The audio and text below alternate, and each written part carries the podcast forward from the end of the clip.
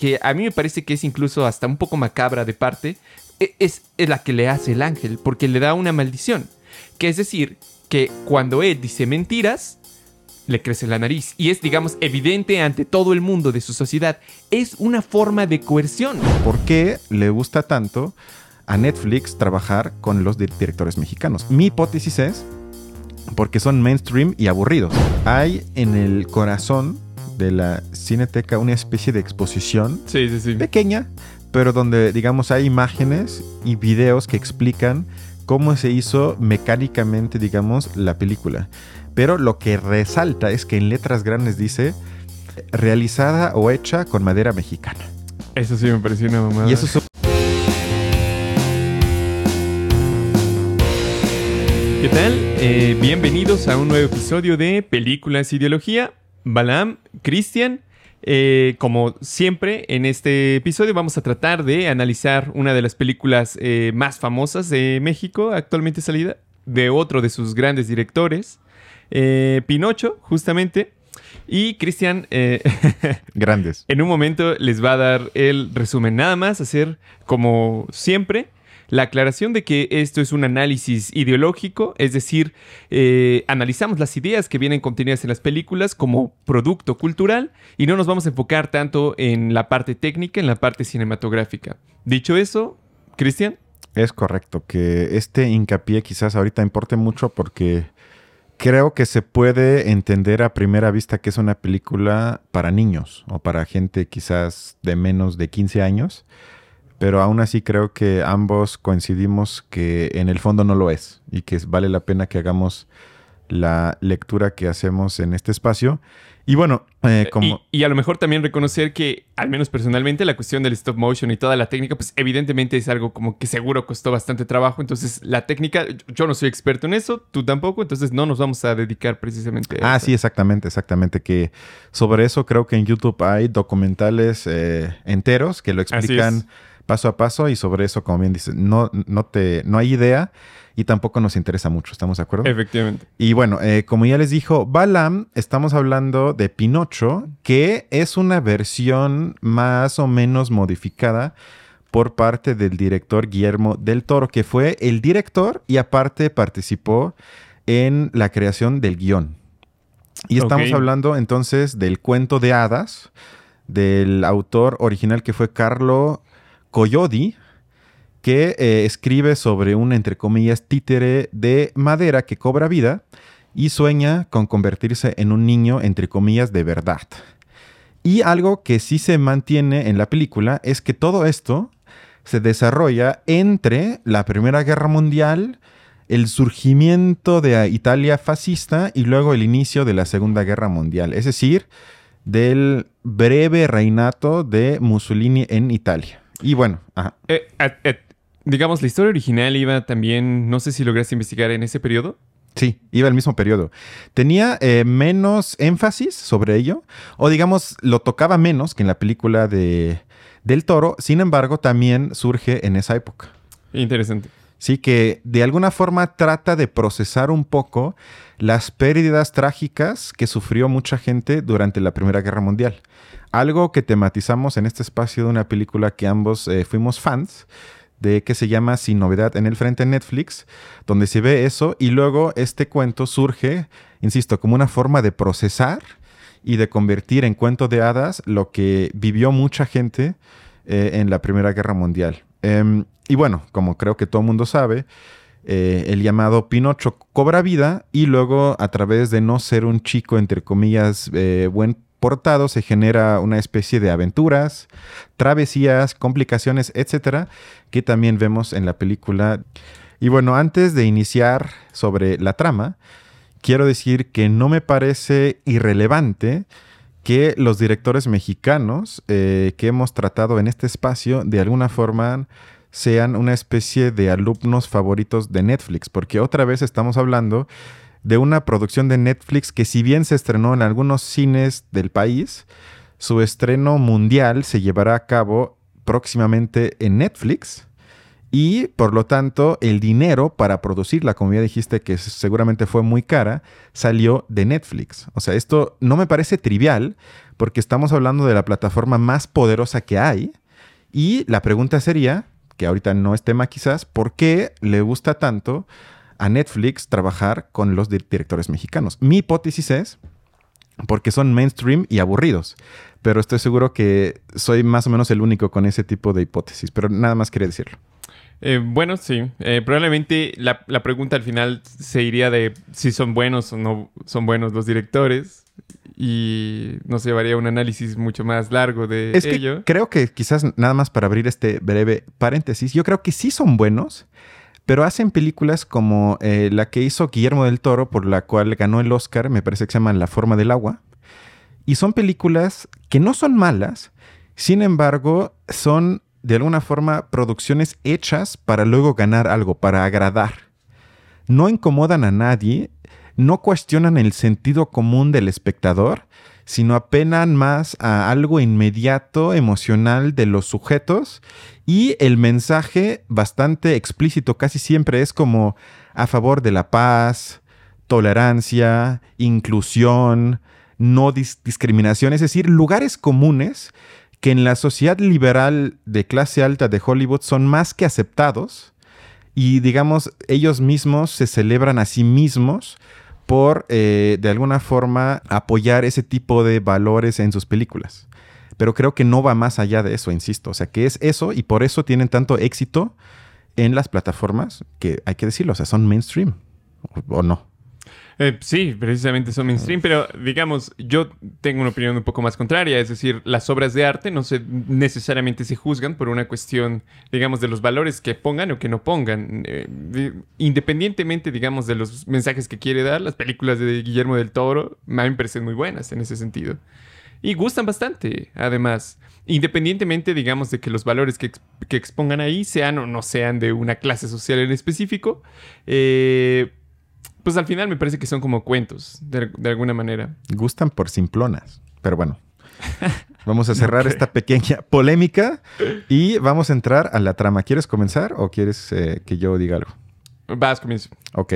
Lo que me resaltó primero fue que cuando, bueno, vemos primero cómo muere el hijo de Gepetto, ¿se llama en español? Gepetto. por parte de una bomba en la Primera Guerra Mundial y luego, bueno, cómo él se pone ebrio, crea Pinocho, etc. Y bueno, y vemos posterior al padre militar, que es eh, padre de un amigo de Pinocho, que representa en la trama, digamos, al Estado fascista de Italia de ese entonces, con todo su esplendor patriarcal y de lo que hoy se llamaría eh, masculinidad tóxica. Y, pero más allá de eso, él pone énfasis, sobre todo al inicio de, la película, una y otra vez, que lo más importante para Pinocho es que vaya a la escuela. Es decir, que reciba la educación correspondiente que lo inicie, según él, en la ideología fascista de Italia de ese entonces.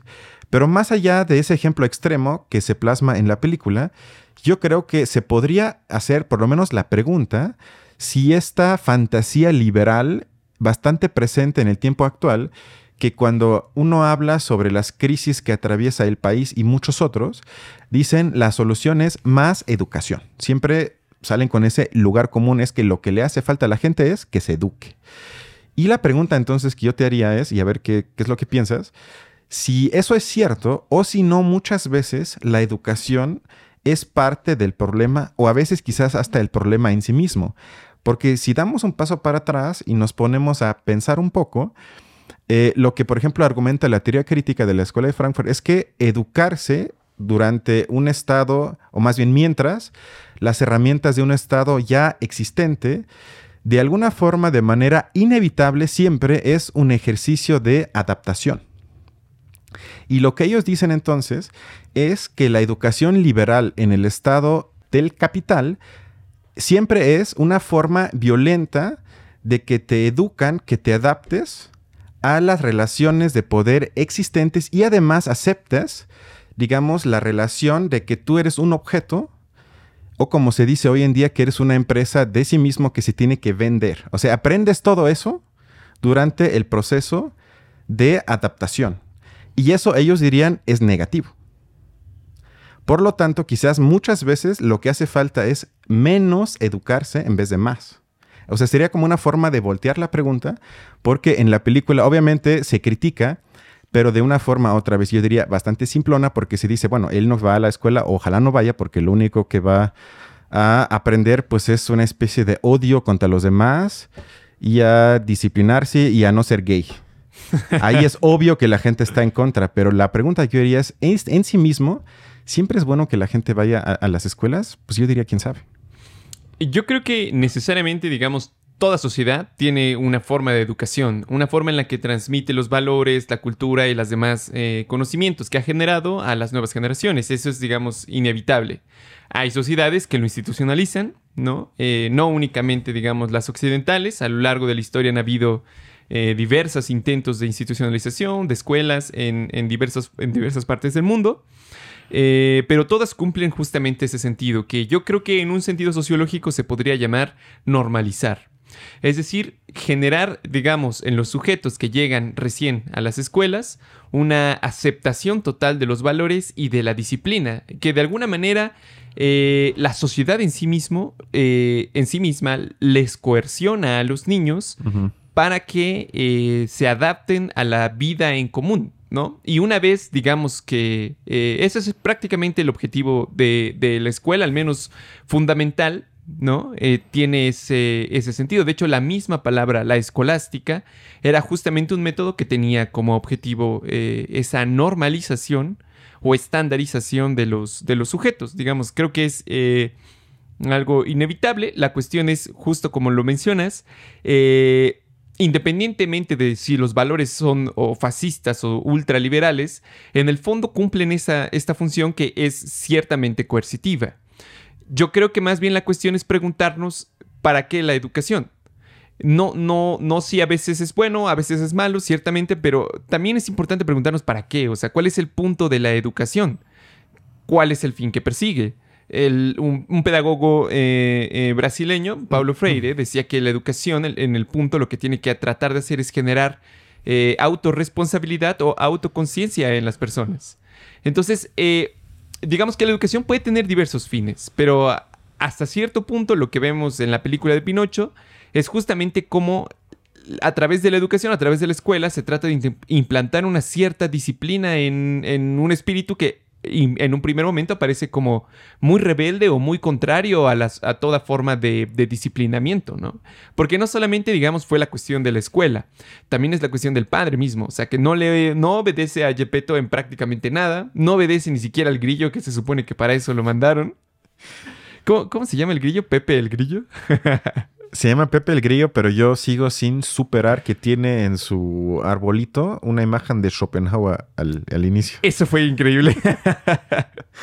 que yo creo que con eso Guillermo del Toro quiso implicar que es medio solitario, bohemio, bohemio ajá, como medio, no sé. Eh, me gusta que le dieran un poco más de personalidad al grillo. No me gustaba que fuera tan. Nadie le hace caso, pero por lo menos en teoría tiene más personalidad. además, habrá que decir, es el grillo el que nos cuenta la historia al final. Es correcto, él es, eh, digamos, el narrador, pero nada más quería decir, o sea, estoy de acuerdo que depende de la pregunta educación para qué. Sin embargo, creo que sea la educación que sea y sea para lo que sea, eh, siempre, o yo diría que no encuentro otra forma de concebirlo, evita entonces que haya un espacio, digamos, de divergencia y siempre exige que te adaptes. O sea, te puedes, puede ser para algo que tú y yo llamaríamos positivo, pero aún así es un proceso forzoso de adaptación. Así es. Y ahí sería una pregunta muy complicada si eso entonces se puede combinar con esa eh, educación para la liberación o para la autoconciencia. Yo tendría fuertes cuestionamientos sobre eso. Yo creo que sí, porque, eh, digamos, tenemos que aceptar un hecho, que la sociedad existe y que sus formas, digamos, de, coerción son la forma en la que nosotros vamos aprendiendo de la sociedad misma. No hay como una... Eh, es decir, esa coerción propia de la educación le es tan natural a la sociedad como respirarlos es a los seres humanos. Digamos, es inevitable, por ejemplo, simplemente entrar en el lenguaje mismo implica ya un cierto acto de violencia o un cierto acto de coerción contra el ser viviente que va naciendo y que va entrando en la sociedad. Necesariamente, me parece que Freud eh, llamaba justamente a la cultura, que en este caso pudiéramos pensar como un símil de sociedad, decía que la cultura es hasta cierto punto la postergación del deseo. Entonces, siempre hay algo violento en el momento en el que uno entra a la cultura. La cuestión justamente es más bien de qué manera uno, o, si la sociedad es capaz, o nosotros como seres humanos somos capaces de redireccionar la, la educación para que al final nos dé o nos otorgue herramientas que nos permitan tanto interpretar el mundo, que ese es en un primer momento el objetivo, o en un segundo momento criticar esa interpretación primera o darnos puntos de vista distintos de diversas interpretaciones. Finalmente, la crítica no surge de la nada, es, digamos, resultado de la coexistencia de diversas, diversas formas positivas o diversas formas de ver el mundo y uno cuestionándose cuál será la más verdadera que la otra. Entonces, yo creo que sí, pero me parece que hasta cierto punto, si uno quiere ser parte de la sociedad, es inevitable esa coerción. Vamos, además para que no sea parte de la sociedad, tendría que nacer en la selva o algo así. O sea, yo creo que ese elemento coercitivo es hasta cierto punto inevitable. O sea, sí, pero mi hipótesis sería de que casi todo gran pensador o pensadora se constituyó a sí mismo en contra de algo. Es decir, que se creó a sí mismo como pensador a través del ejercicio de desnaturalizar lo aparentemente naturalmente dado. En este caso sería un ejercicio de, por lo menos de crítica y en muchos casos hasta de rechazo al sistema educativo existente. Y este espacio no estoy seguro si sigue existiendo. O sea, porque hoy más bien yo observo, por lo menos los países que yo más o menos ubico y donde sé cómo funciona, una, digamos, competencia estandarizada que borra o si me permites, hasta castra cualquier tipo de creatividad que se salga tantito de esa línea. Un ejemplo, y con eso termino, todo mundo hoy tiene que hacer una tesis o alguna forma de tesis, tesina, ensayo, lo que sea. Es la única forma para que al final te den tu maldito título. Y eso, por ejemplo, en disciplinas como la filosofía, que viene de cuentos, poemas, novelas, eh, Mitos, incluso. Mitos, exacto. Teatros, o sea, que viene de todo menos de algo estandarizado. Encerrarla, yo creo que al mismo tiempo cambia, en este caso, la forma cambia el fondo. Y entonces mi pregunta, o por lo menos mi preocupación es si siguen existiendo esos pequeños espacios de rebeldía que conectan con lo que tú dices. O sea, una vez que estás dentro, lo cual estoy, estoy de acuerdo, es inevitable, pero debe haber ese espacio para que te rebeles y así de alguna forma puedas criticar lo que hay y avanzar como sujeto y en el mejor de los casos también avanzar como sociedad. E, estoy, no veo que esa exista. Estoy completamente de acuerdo. No porque en el fondo, o yo creo que hoy en día la educación en el mundo en general es competitiva. y, la, y, y ese es un modelo muy específico que obedece también a un eh, me parece, estadio de la economía mundial en general, que sigue siendo profundamente neoliberal. Entonces, la educación por competencias prepara para un mundo por competencias, lo cual eh, personalmente me parece extremadamente eh, violento contra los niños. O sea, a veces es incluso simplemente meter la idea de un niño o niña de 8 o 9 años, ¿no? De que su valor como persona, porque en su momento ser estudiante es todo lo que es, ¿no?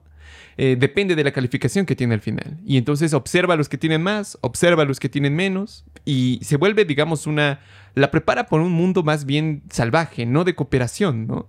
Eso me parece, digamos, de, las, de las cosas más anticivilizatorias de nuestro momento. Y justo a, eso iba, nada más para cerrar este punto que en la película vemos eh, lo coercitivo por lo fascista. Pero a mí me parece, si bien de otra forma, la violencia simbólica que sufrimos hoy en día y que sufren los niños hoy en día no me parece muy diferente a la fascista que se presenta en la película. Es otra forma, pero es igualmente violenta y te exige el mismo proceso forzoso de que es lo que hay y si no aceptas lo que hay quedas expulsado. O sea, eso era como el punto de que en la película es fácil estar en contra de lo que vemos, pero si lo conectamos con lo que hay hoy en día, no difiere tanto de lo que criticamos en la película. Eso era como el punto que quería Sí, sí, estoy de acuerdo. Digamos, depende de cada país, depende de cada sistema educativo. Algunos lo hacen mejor que otros, pero sí, en general, la norma, porque de nuevo, la educación está de alguna manera anclada a la forma de producción económica. Entonces, por más diferente que vayas a Noruega, sigue siendo profundamente capitalista y ahí te vas a encontrar también esta, esta cuestión. Fíjate, yo creo que entrando de nuevo al tema de la película, Me parece que esta cuestión de la disciplina a través de la escuela, o sea, yo creo que podemos encontrar dos al menos eh, elementos muy claros, que por un lado es la escuela con el profesor militar o el papá militar, y por otro lado es la, disciplina que trata de meterle Gepetto. Ambas son como dos formas que pretenden disciplinar el espíritu de Pinocho que parece ser por naturaleza contrario a ello, como que no lo entiende, como que no entiende por qué tiene que ser limitado, por qué tiene que ser coercionado. Y al final, incluso a lo largo de la película, parece que ninguna de las dos formas funciona. La única forma que, a mí me parece que es incluso hasta un poco macabra de parte es, es la que le hace el ángel, porque le da una maldición. Que es decir, que cuando Ed dice mentiras, le crece la nariz. Y es, digamos, evidente ante todo el mundo de su sociedad. Es una forma de coerción. Digamos que uno puede decir mentiras y el punto de las mentiras justamente es que uno la dice porque pretende o, sabe que los demás no se van a dar cuenta. Pero si los demás se dan cuenta, ni siquiera esa escapatoria tienes. Digamos que a mí me parece que el elemento más fascista de la película no es ni el militar ni Gepetto, es el ángel, que le da esa maldición de no poder decir mentiras y eso a la larga va a hacer que la sociedad vaya, ejerciendo una especie de coerción contra Pinocho y al final es lo que lo logra al final es, digamos, lo que logra que, Pinocho aprenda, ¿no? Que, que debe normalizarse, por así decirlo. Sí, de hecho hay un ensayo que se llama Sobre el secreto en la sociedad del sociólogo alemán, creo que fue Elías, donde habla sobre la importancia del secreto en el sentido de que sin secreto, según su hipótesis que yo comparto, no pudiese haber convivencia en sociedad. Porque eso implicaría, si lo pensamos hasta el extremo, que en todo momento yo digo lo que estoy pensando, entre comillas, en serio o de verdad. O sea, es decir, que si, por ejemplo, yo voy a una entrevista de, trabajo y me preguntan si de veras quiero trabajar aquí y si me encanta la, la, empresa, entonces la mayoría de la gente diría, pues no, pero me estoy muriendo de hambre y tu empresa me parece una basura y ni siquiera sé bla, bla, bla.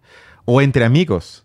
También a veces no siempre uno puede expresar la verdad o también puede ser pareja, familia, lo que sea. Es decir, eso llevaría a pleitos constantes a nivel intersubjetivo y también a nivel de sociedad, olvídalo, o sea, eso no se podría, o sea, si, si nos imaginamos que vamos a un banco a pedir un préstamo y el tipo nos dice qué es lo que piensa de nosotros a primera impresión y viceversa, es decir, que el secreto es necesario para que podamos convivir. Entonces, eso sería una forma no fascista de entender el secreto. Sí, efectivamente. Y incluso podemos ver diversos grados en la forma en la que el secreto se maneja, porque creo que no es, digamos, al menos los que nos ven, que suponemos que están en México y América Latina, todos sabemos que hay, en los pueblos existe como una especie de lógica eh, comunitaria que absorbe muchísimo a las personas. Se dice normalmente que en los pueblos no hay secretos, o en los pueblos, digamos, prácticamente todos tienen la vida.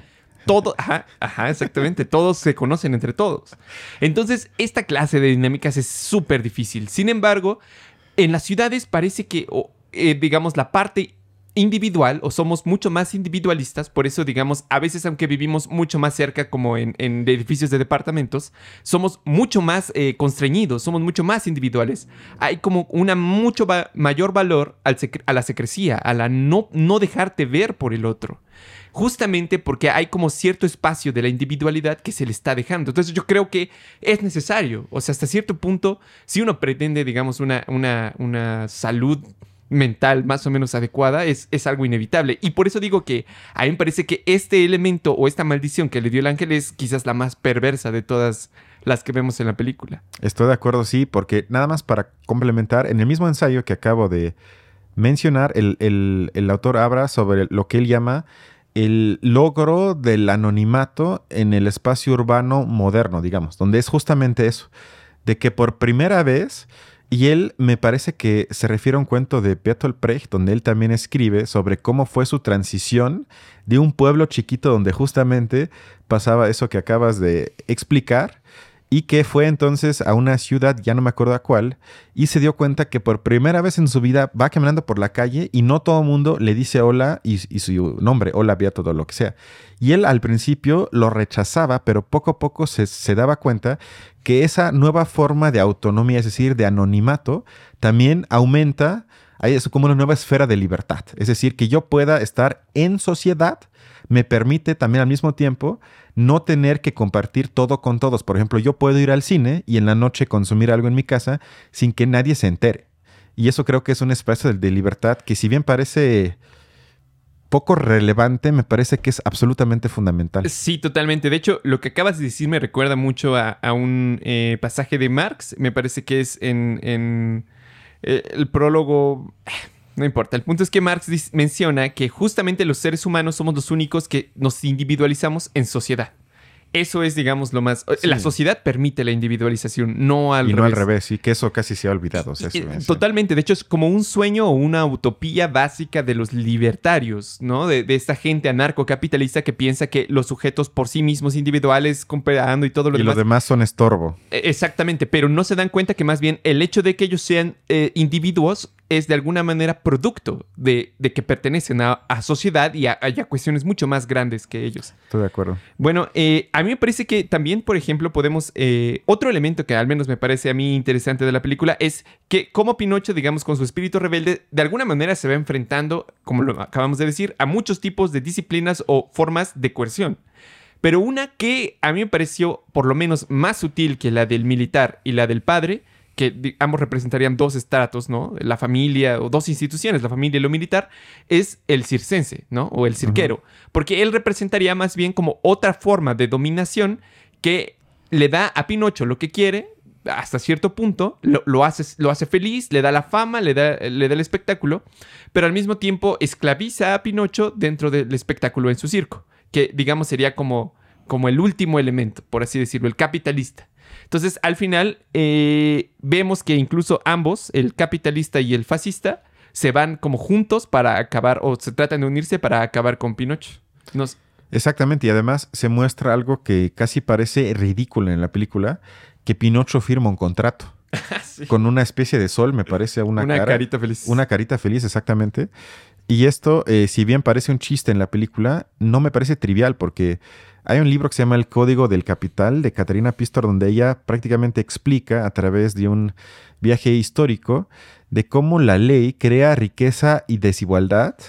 Y con eso me parece que muestra de manera ejemplar de que no hay una ley, entre comillas, neutral, que ese es otro sueño liberal de que eh, la ley no opina y la ley es objetiva y la ley no juzga y la ley es más o menos independiente de los poderes, etc. Y ella lo que muestra es que la ley siempre representa el estado de relación de poder existente. ¿Qué, qué pasa en la película? Es que Pinocho firma algo que luego ya no tiene importancia, excepto que cuando Chepeto lo trata de salvar, el argumento es no puedes porque ya firmó el contrato. Cuando luego, en este caso, el capitalista ni siquiera cumple lo que acordó con Pinocho, porque el acuerdo era, bueno, yo te exploto, pero mando dinero a tu padre, y entonces Pinocho dice, bueno, por lo menos unas por otras, pero ni siquiera se cumple eso. Y eso eh, me parece por lo menos de forma eh, básica representa un poco eh, la relación histórica que existe entre ley, o en este caso el contrato, que es una ley, y la explotación por parte del capital en contra de los trabajadores. O sea, porque algo tan banal, insisto, o sea, ahí ya también se muestra que los niños tienen que aprender que si firmo algo, es algo casi sagrado, algo fetichizado, que no se puede cuestionar, sino ya estás condenado porque firmaste una hoja de papel. Sí, efectivamente. Las leyes en sí mismas son, son eh, coercionan a las personas. O sea, es, es realmente terrible. Pero sí, como, como tú dices, de alguna manera las leyes también son. ¿Quiénes las ponen? Para empezar eh, solamente pueden ser establecidas, por ejemplo, una constitución de un país, solamente puede ser establecido por un grupo político que haya llegado al poder en determinado momento, lo que Gramsci denominaba un bloque histórico en el poder. Entonces, necesariamente las leyes son como la manera en que un grupo político trata de perpetuar o al menos institucionalizar su forma de ver el mundo.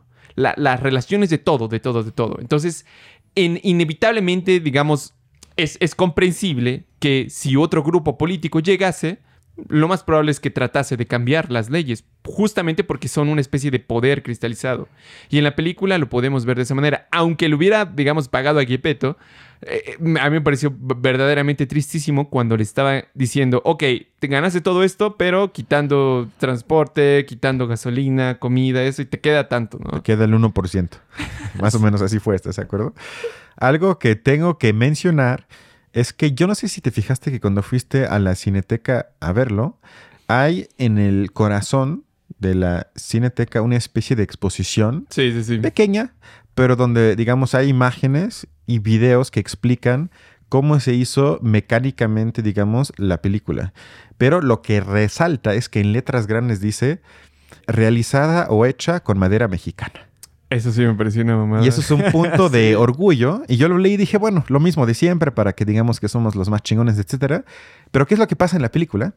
Que el militar fascista dice en una frase, te vas a convertir en un hombre igual de fuerte y resistente, lo que sea, como el pino, es decir, un tipo de madera italiano.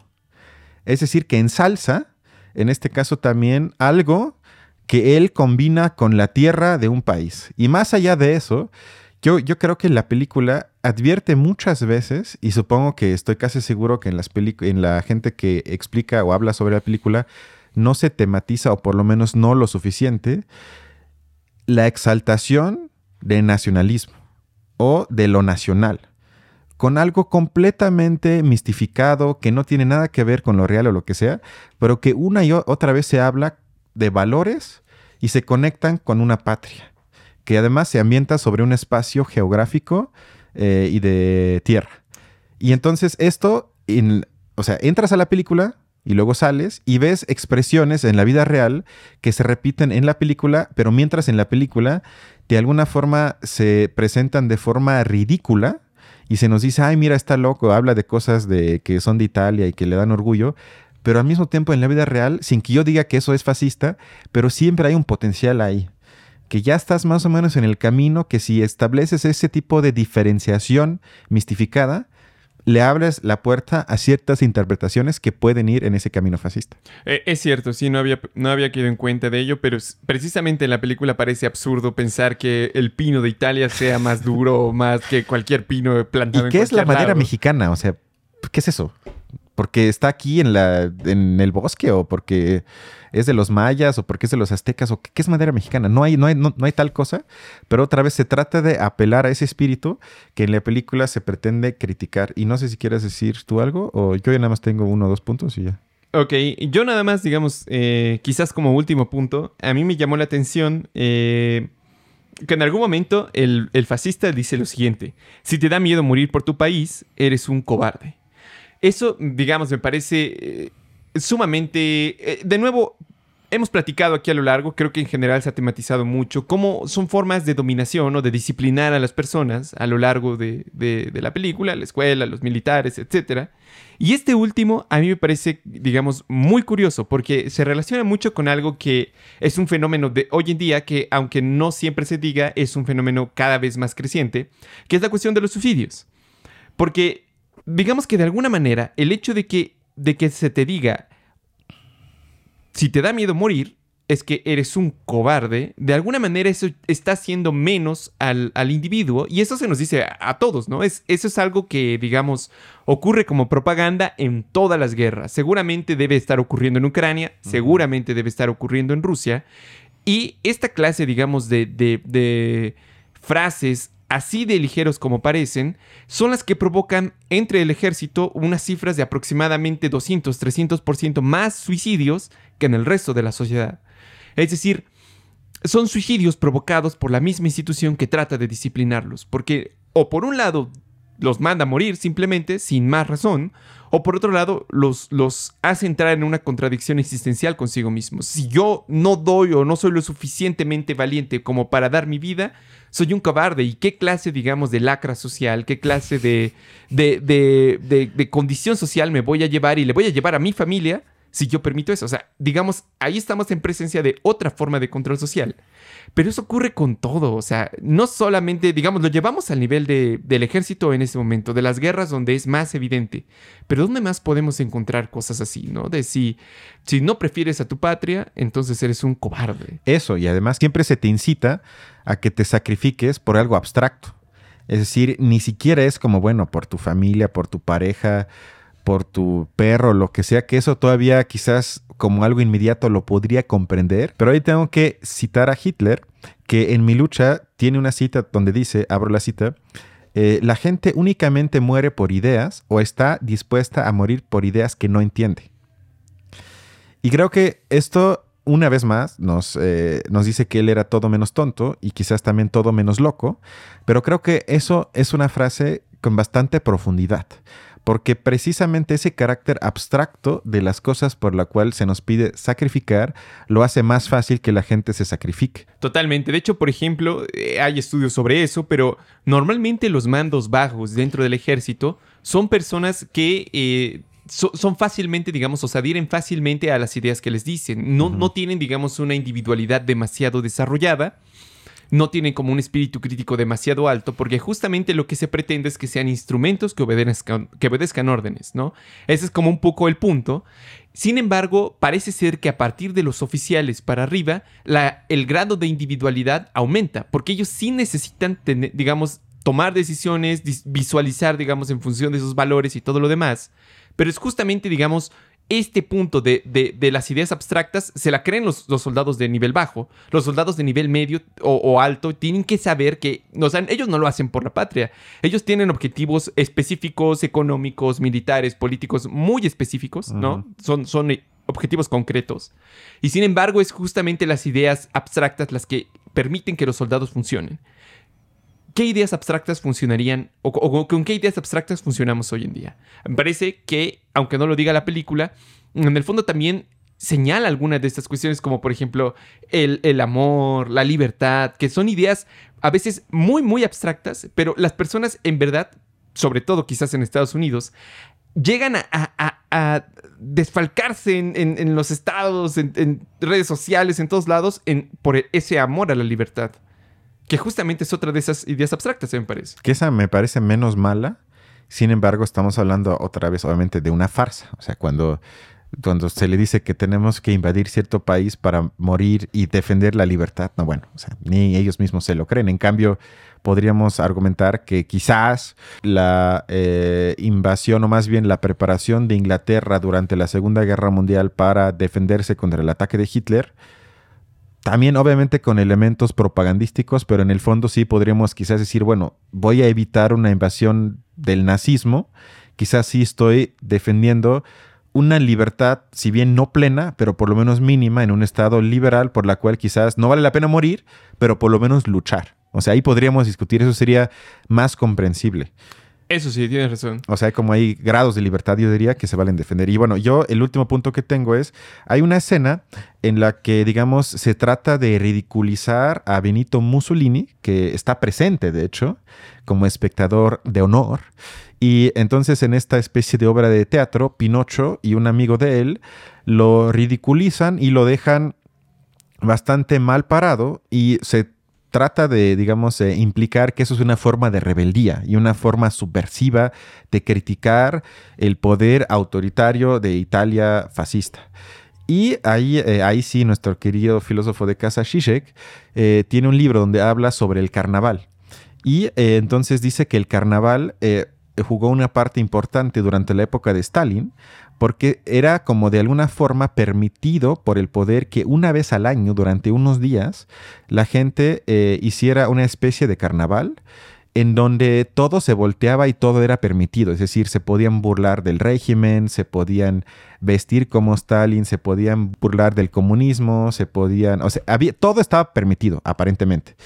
Es decir, según Zizek se volteaba todo, que los, eh, que los pobres eran ricos, que los ricos eran pobres, que los que no tienen poder de repente tienen poder y lo que sea. Entonces, y entonces él dice que cualquier régimen autoritario se beneficia de que de vez en cuando abra espacios que nos burlemos del poder.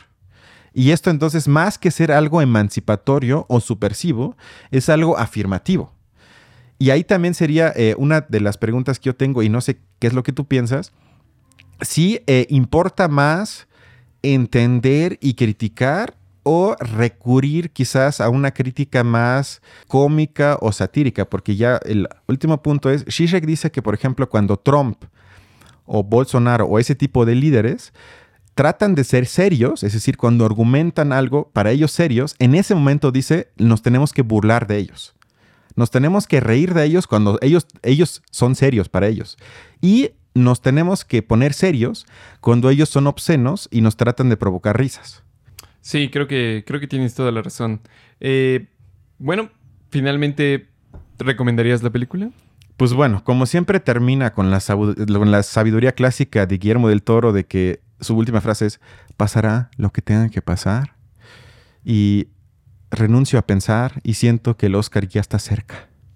Entonces, no. yo no la recomiendo. ¿Tú? No, yo sí. A mí sí me gusta. Bueno, espérenla por lo menos en Netflix. No ven a la Cineteca, está llenísimo. Eh, además. Entonces esperen que se estrene en Cineteca y bueno, en, la, en streaming y ya véanla si quieren. Perfecto. Pues bueno, entonces nos vemos en el siguiente capítulo. Hasta, luego. Cuídense.